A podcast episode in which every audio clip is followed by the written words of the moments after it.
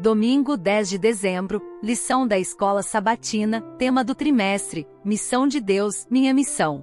Tema de hoje, Missão em regiões estrangeiras. Verso para memorizar: Jesus respondeu: Mulher, grande é a sua fé.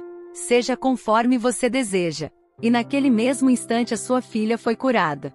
Mateus capítulo 15, versículo 28.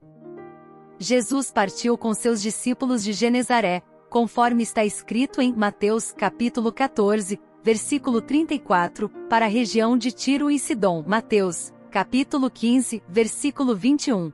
Porque ele os levou da Galiléia para esses lugares pagãos. Ele conduziu seus discípulos nessa expedição para essas regiões estrangeiras a fim de que pudessem aprender o que não aprenderiam tão facilmente na Galiléia. Ele queria ensinar a seus discípulos lições que ajudassem a prepará-los para seu chamado de alcançar todos os grupos de pessoas, inclusive os que viviam em áreas urbanas. Ouça Juízes capítulo 3, versículos 1 ao 6. São estas as nações que o Senhor deixou para pôr à prova todos os israelitas que não tinham visto nenhuma das guerras em Canaã, fez isso apenas para treinar na guerra os descendentes dos israelitas, pois não tinham tido experiência anterior de combate os cinco governantes dos filisteus, todos os cananeus, os sidonios e os heveus que viviam nos montes do Líbano, desde o monte Baal-Hermon até Lebo-Amate. Essas nações foram deixadas para que por elas os israelitas fossem postos à prova, se obedeceriam aos mandamentos que o Senhor dera aos seus antepassados por meio de Moisés. Os israelitas viviam entre os cananeus, os hititas, os amorreus, os ferezeus, os heveus e os jebuseus. Tomaram as filhas deles em casamento e deram suas filhas aos filhos deles, e prestaram culto aos deuses deles.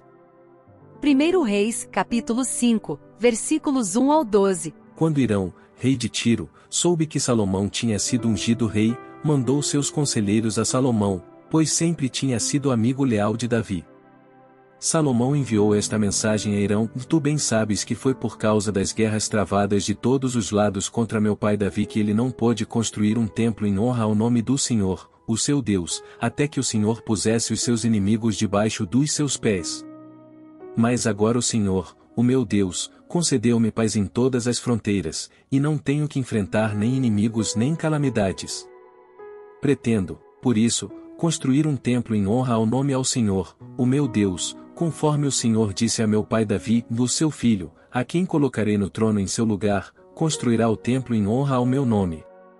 Agora te peço que ordenes que cortem para mim cedros do Líbano, os meus servos trabalharão com os teus, e eu pagarei a teus servos o salário que determinares. Sabes que não há entre nós ninguém tão hábil em cortar árvores quanto os sidonios.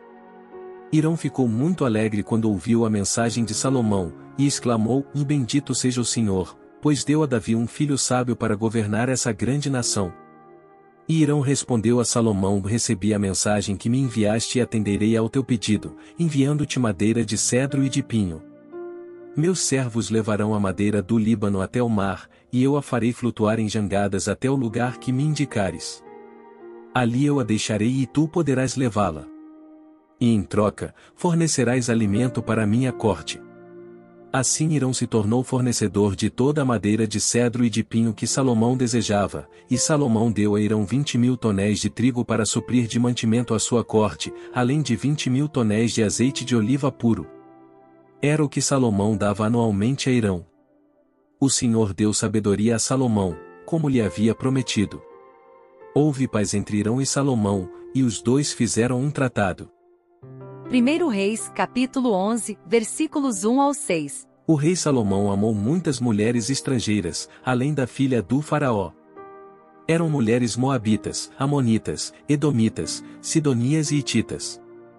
Elas eram das nações a respeito das quais o Senhor tinha dito aos israelitas: Vocês não poderão tomar mulheres dentre essas nações, porque elas os farão desviar-se para seguir os seus deuses. No entanto, Salomão apegou-se amorosamente a elas. Casou com setecentas princesas e trezentas concubinas, e as suas mulheres o levaram a desviar-se.